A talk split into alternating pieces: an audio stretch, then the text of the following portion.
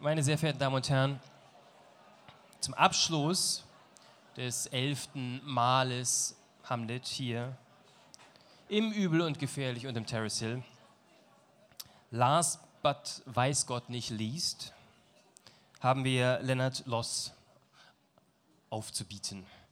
1992 in Braunschweig geboren, betreibt Loss in seinem großartigen Debütroman ein Overdrive-Erzählen vom Allerfeinsten und andere Formen menschlichen Versagens, wieder so ein klasse Titel. Ist bei Weißbuchs in Zürich erschienen und hat so viele Handlungsfäden, so viele Plot-Twists und Figuren, dass andere Leute gleich ein ganzes Lebenswerk daraus bauen würden. Es treten auf unter anderem ein ehemaliger RAF-Terrorist, ein neurotisches Handmodel aus Kanada, ein Bauunternehmer zwischen Größenwahn und Lächerlichkeit, eine geltungssüchtige Mutter, die einen Splatterfilm dreht, ein Nachwuchsboxer, der plötzlich sehr viel Geld verdient.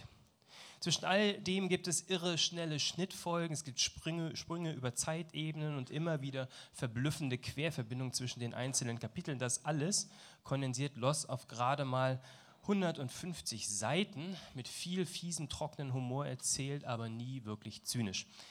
Und bei aller formalen Avanciertheit ist das Ganze dann auch noch sehr spannend und liest sich runter wie nix. Der Deutschlandfunk sagt, wie Netflix zum Lesen. Wir sagen Wortfilm ab mit Lennart Loss.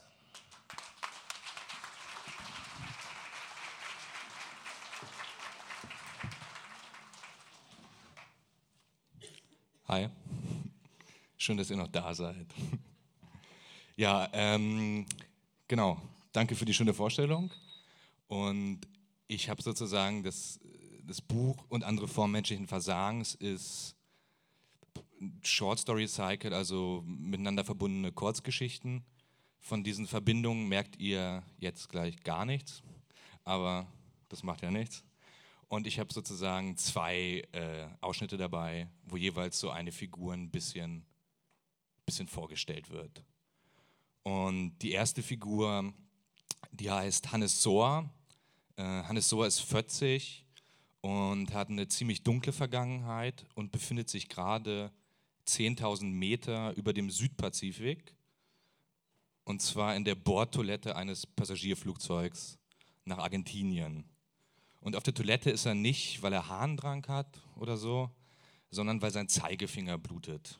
Den hat er sich nämlich beim Durchblättern eines Shoppingkatalogs an der letzten sehr scharfen Seite geschnitten und will jetzt diesen blutenden Zeigefinger unter den Wasserhahn im Bord-WC halten. Und da steigen wir ein.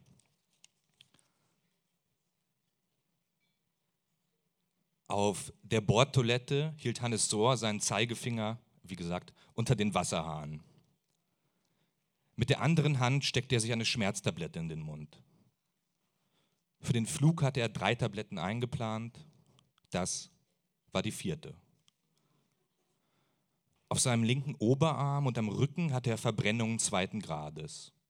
Die Haut war vernarbt und gefühllos. In seinem Bauch steckte seit 17 Jahren eine Patrone im Kaliber 6,35 mm Browning aus einer Walter PPK, genau zwischen Magen und Milz. Die Eintrittswunde war lange verheilt, doch das Projektil wanderte jeden Monat einen halben Millimeter auf seine Lunge zu. Ihm blieb noch ein halbes Jahr. Vier Stunden bevor Sor seinen Zeigefinger unter den Wasserhahn hielt, hatte Flug LH 510 die brasilianische Küste erreicht. Kurz danach brach der Kontakt zum Tower in Recife ab.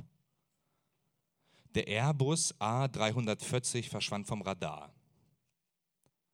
Die Flugbegleiter servierten Butterkuchen.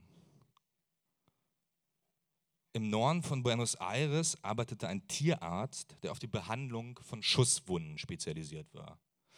Sohr hatte mit ihm telefoniert und seine OP-Kosten auf 4.500 Dollar heruntergehandelt. In Deutschland hätte man ihn nach der OP vermutlich in U-Haft genommen denn offiziell lebte dort kein Hannes Sohr, der eine 6,35 mm Browning aus einer Polizeiwaffe in seinem Bauch hatte. Aber es gab einen Karl Fuchsler, der seit 17 Jahren mit einem Haftbefehl gesucht wurde. Darauf standen zwei Wörter in Großbuchstaben. Rohrbomben und RAF, Terrorist. Sor blickte auf. Das gleichmäßige Dröhnen der Triebwerke hatte ausgesetzt. Es war so still in der Kabine, dass er seinen Herzschlag hörte. Badum, Pause, badum. Dann schlug sein Körper gegen die Decke. Um 22.23 Uhr stürzte Flug LH510 in den Pazifik. Neun Passagiere überlebten den Aufprall.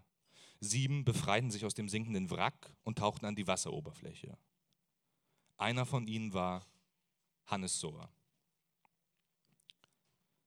Das Heck ragte senkrecht aus dem Pazifik. Kerosin brannte auf dem Wasser. Sohr wäre in kürzester Zeit ertrunken, wenn nicht ein Zufall sein Leben gerettet hätte. Der Aufprall hatte Fenstersitz 9a in der Business Class aus den Schienen gebrochen und eine Welle spülte den Sitz gegen seinen Körper. Sohr hielt sich daran fest. Die erste kurze Nacht auf dem Pazifik verbrachte er in einem seltsamen Dazwischen. Nicht wach, nicht bei klarem Verstand. Seine Armbeuge hatte er um die Lehne von 9a gelegt, als ob er den Sitz in den Schwitzenkasten nehmen wollte. Bauch und Beine hingen im Pazifik. Kalt war ihm nicht.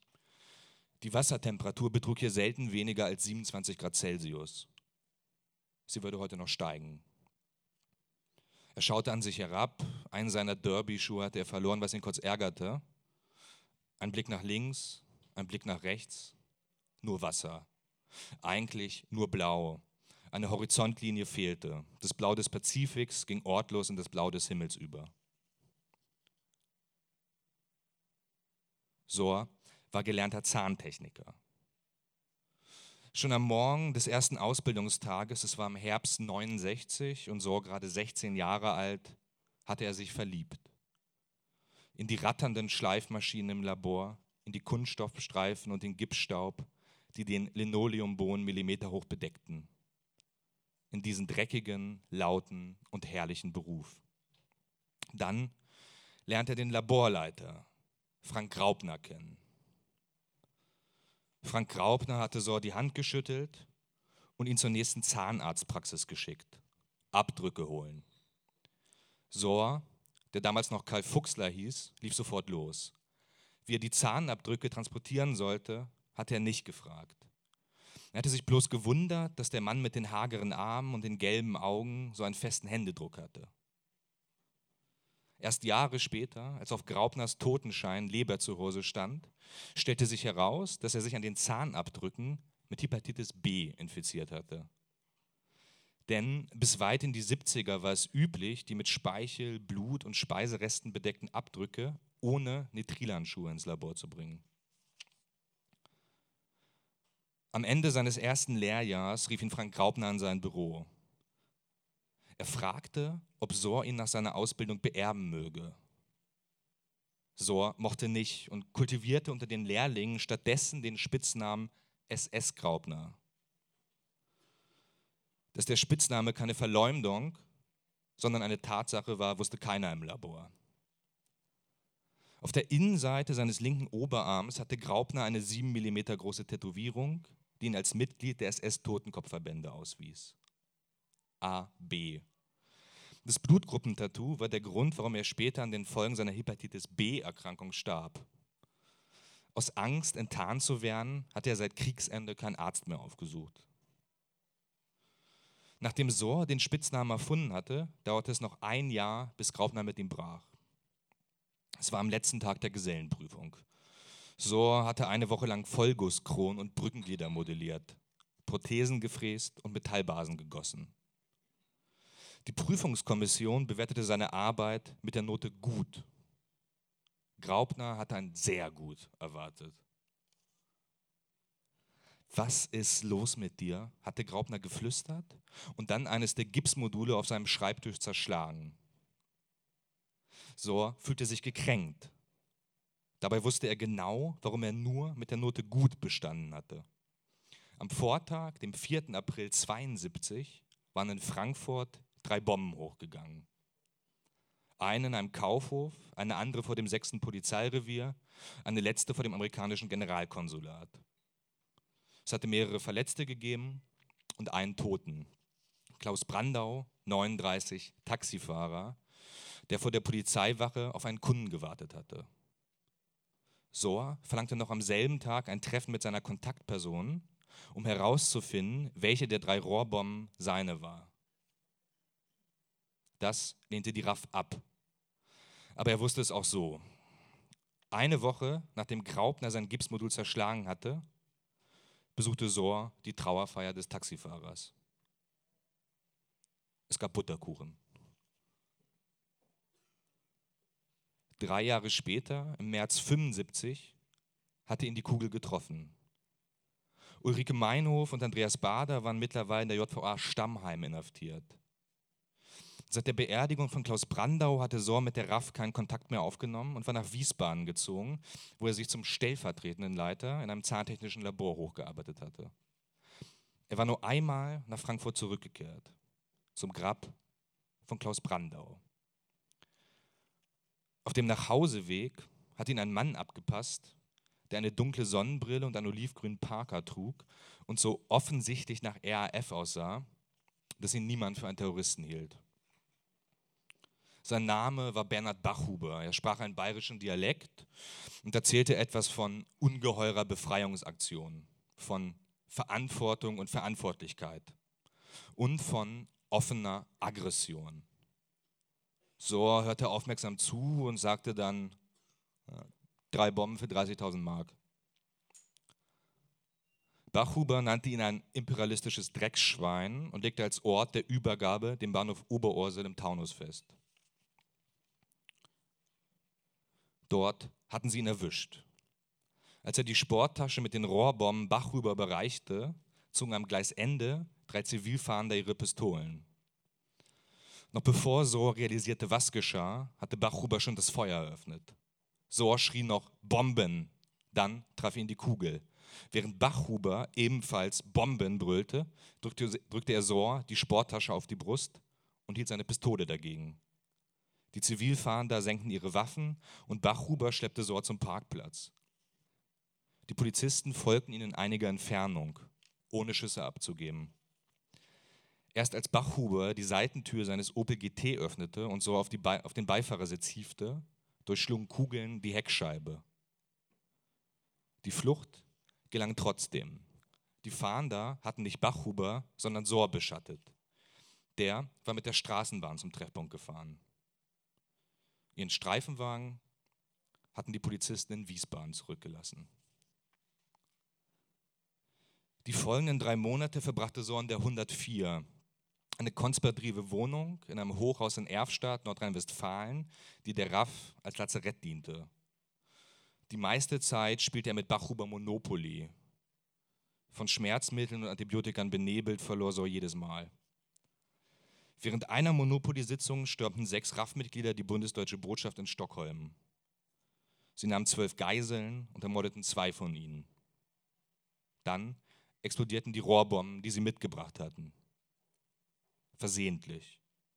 Zwei der Terroristen starben. Ob es seine Bomben waren, erfuhr so nicht.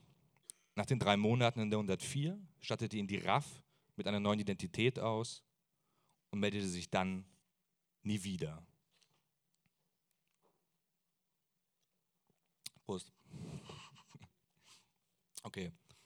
Ähm, jetzt kommt die zweite Figur, so als kleine Vorstellung, da wird es ein bisschen heiterer. Ähm, und die zweite Figur heißt Karl Rieder. Und Karl Rieder arbeitet als vierter Offizier auf einem Kreuzfahrtschiff. Und er ist da mit einer Sorte Mensch konfrontiert, die man fürchten sollte, nämlich deutsche Rentner. Und auf diesem Kreuzfahrtschiff, es heißt MS Condor und es ist auf großer Weltreise, das ist vor 14 Stunden was passiert, was nicht hätte passieren dürfen nämlich ein Zwischenfall. Und dieser Zwischenfall ist während des Captain's Dinners passiert. Also eine, an der großen Speisung aller Passagiere zusammen mit dem Kapitän.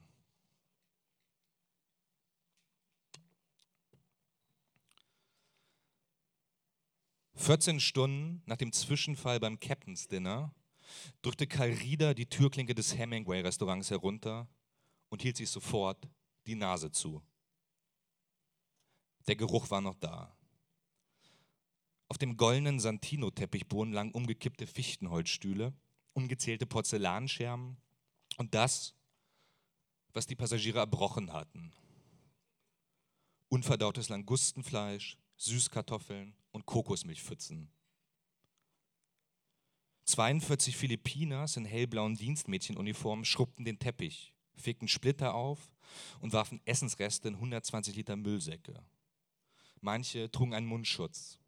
Andere hatten sich Toilettenpapier in die Nasenlöcher gestopft. Karl Rieder hob seine rechte Hand. Mit der linken hielt er sich immer noch die Nase zu. Three hours. You have three hours. Then clean. Understand? Clean. Die Philippinas lächelten ihn an, wie sie immer lächelten. Das war Crew-Vorschrift. Heute war jetzt 62. Tag auf See und wer 62 Tage durchlächelt, der tut es auch dann noch, wenn es nach Erbrochenem riecht. Im Werbeflyer der MS Condor war das Captain's Dinner als, Zitat, kulinarischer Höhepunkt der Kreuzfahrt beworben worden. Unsere Meisterküche verwöhnen Sie und Ihren Kapitän nach 61 Tagen auf See mit einem Zehn-Gänge-Menü. Nach der Erlebnisküche im Hemingway sollte es noch eine Varieté-Show geben. Aber so weit war es gestern nicht mehr gekommen. Auf der Kommandobrücke hatte der zweite Offizier die MS Condor aus Versehen, wie er später beteuerte, in die Ausläufer eines Zyklons gesteuert, der über die Osterinsel hinwegfegte, ihrem nächsten Zielhafen. Das Kreuzfahrtschiff hielt einem Sturm dieser Stärke stand. Die Mägen der Passagiere nicht. Genau zwischen dem zweiten und dritten Gang hob sich der Bug plötzlich wie in Zeitlupe in den Nachthimmel. Die Jazzband im Hemingway hörte auf zu spielen, Champagnergläser kippten um und 582 Passagiere unterbrachen ihre Gespräche. Für eine Sekunde war es totenstill. Dann traf eine 20 Fuß hohe Welle das Schiff Backbord. Eine Eisfigur, die im Hemingway aufgebaut war, krachte zu Boden und zerschellte. Die nächste Welle traf Steuerbord. Und das das war der Moment, in dem die ersten Gäste das Langustenfleisch, die Kammmuscheln und den spanischen Weißwein nicht mehr bei sich halten konnten. Ihnen wurde schlecht vom Wellengang. Die Schreie wurden leiser, das Würgen lauter. Das war der Zwischenfall beim Captain's Dinner. Erst gegen 4 Uhr morgens hatte das Schiff wieder ruhiges Fahrwasser erreicht. Jetzt war es 9.43 Uhr. Die meisten Passagiere lagen noch in ihren Betten. Nachdem man sie aus dem Hemingway evakuiert hatte, die Alten mit Rollstühlen, die Jüngeren immer in Begleitung von zwei Matrosen, war die Schiffsärztin Dr. Johanna Reschke auf allen Vieren von Kabine zu Kabine gekrochen, weil die MS Condor so stark schwankte und hatte Scopolaminpflaster verteilt, die hemmend auf das Brechzentrum im Gehirn wirken. Rieder hatte ihr geholfen. Am Ende sagte die Ärztin zu ihm, das, das war das Schlimmste, was ich erlebt habe. Aber Rieder wusste, dass der eigentliche Horror erst heute beginnt. Heute ging die Beschwerdemails auf dem Bordserver ein. Karl Rieder war der vierte Offizier an Bord der MS Condor. Er überprüfte täglich die Einsatzbereitschaft der 24 Rettungsboote er stellte jeden Donnerstag den Reinigungsplan für die neuen Decks und kontrollierte stichprobenartig das Feuerlöschsystem. Auf der Kommandobrücke war er nur in Ausnahmefällen. Dort hielt man ihn für einen besseren Hausmeister. Aber ihm, ihm war das egal. Er war gern vierter Offizier. Auf den meisten Kreuzfahrtschiffen waren die dritten und vierten Offiziere Filipinos. Der einzige Grund, warum Rieder nicht ausgetauscht wurde, war sein einmaliges Kommunikationstalent, wie es der Human Research Manager der Reederei nannte. Wenn ein Passagier drohte, die Reederei zu verklagen, schickte man Rieder zu ihm. Und nach einer Stunde mit Rieder hatte der Passagier vergessen, dass er klagen wollte. Das geschah fast täglich. Und so, so ging Rieders Masche und klopfte, Klammer auf, nicht zu laut, aber bestimmt, Klammer zu, an die Kabinentür der Klagenden. Das war sein Ausdruck für die Gäste, die mit einem Anwalt drohten. Dann fragte er so freundlich, dass es ihm selbst übertrieben vorkam, ob er eintreten dürfe. Er durfte. Immer. Die Klagenden hatten Respekt vor ihm, weil er eine glatt gebügelte Uniform mit einem goldenen Streifen auf der Schulterklappe trug, 1,92 groß war und höflicher sprach, als sie es erwartet hätten. Während er den Passagieren zuhörte, legte Rieder seine Ellenbogen auf die Knie und faltete die Hände vor dem Mund zusammen. Zwischendurch sagte er, verständlich, absolut, natürlich. Er machte sich gerade so klein, dass seine Autorität gewahrt blieb, aber sein Gegenüber ihm gerne anvertraute, warum er die Reederei verklagen wollte. Den meisten Passagieren fehlte der Wille, tatsächlich einen Anwalt einzuschalten und am Ende vor Gericht zu ziehen. Mit ihren Drohungen versuchten sie ein Gefühl wiederherzustellen, das sie am Anfang der Kreuzfahrt gehabt hatten und das mit jedem Reisetag schwächer wurde. Nach dem Captain's Dinner verschwand es bei vielen ganz. Die Passagiere hatten sich dann an den Fünf-Sterne-Schick an Bord gewöhnt. Plötzlich schmeckte Kabeljau mit Oliveneis und Fenchelpüree für sie so banal wie ein Bismarck-Hering im Brötchen. Im Hemingway blickten sie sich jetzt um, wenn sie einen Amaretto-Pudding mit gratinierten Birnen auslöffelten und stellten schockiert fest, die anderen 581 Gäste löffelten den gleichen Amaretto-Pudding aus. Ihr Interesse an der Gourmetküche sank unter Null. Wie bei kleinen Kindern, die nicht mehr mit ihrem Lieblingsspielzeug spielen wollen, wenn alle im Kindergarten das Gleiche haben. Jetzt sah man sie oft auf dem Promenadendeck herumschleichen, wo sie mit ihren Fingernägeln über die Treppengeländer kratzten, um sich zu vergewissern, was sie ohnehin wussten. Die Handläufe waren aus Falschgold. Oder sie blieben in der Ocean View Bar dicht vor den großformatigen Kunstdrucken stehen, die sie vorher für Ölbilder gehalten hatten. Die Passagiere hatten begriffen, dass sie keine Luxusreise gebucht hatten, sondern ein schwimmendes Clubhotel. Rieder nannte das den Kaviar-Schock. Und den konnte er auch nicht mehr rückgängig machen. Aber er konnte verhindern, dass sie ihr Wissen mit den anderen Passagieren teilten. Dafür sah sich Rieder die, Kabinen der Klagenden genau an. Hatten sie Bilder von ihren Enkelkindern aufgestellt? Wenn ja, waren die Bilder mit Tesafilm an der Kabinenwand befestigt oder standen sie gerahmt auf dem Nachttisch? Roch es nach Parfüm, Aqua Eigner, Bulgari, lang Tablettenschachteln herum, Cortison, Blutdrucksenker oder Heber, Prednisolon, Beta-Blocker, ACE-Hämmer. Im Kopf fertigte Rieder ein Persönlichkeitsprofil aus den Komponenten Familie, Körperpflege und Krankheitsgeschichte an, das er mit der Wortwahl und Körperhaltung der Klagenden abglich. Dann stellte er eine einzige Frage, exakt zugeschnitten auf sein Gegenüber. Ein Fallbeispiel.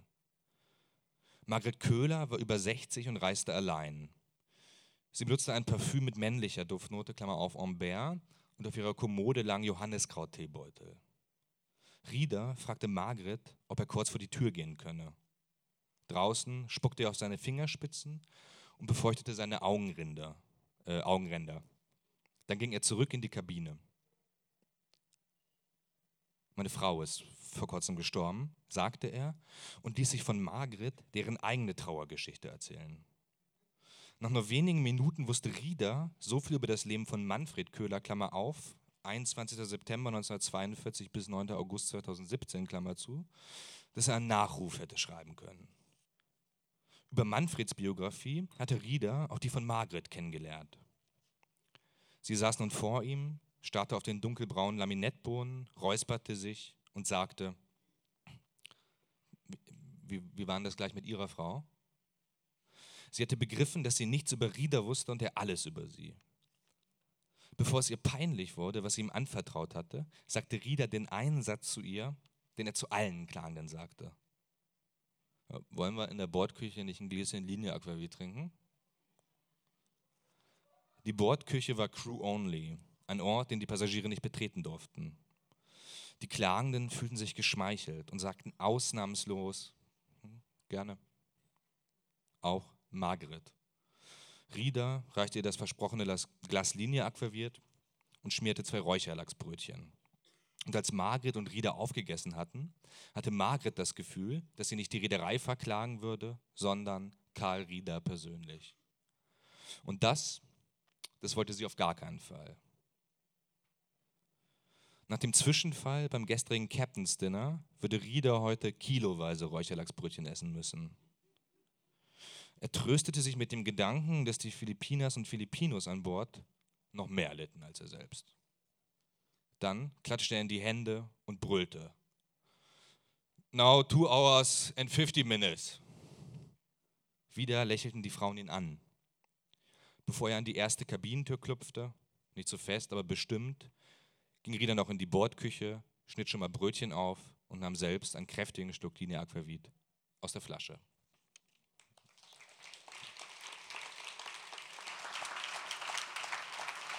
Danke.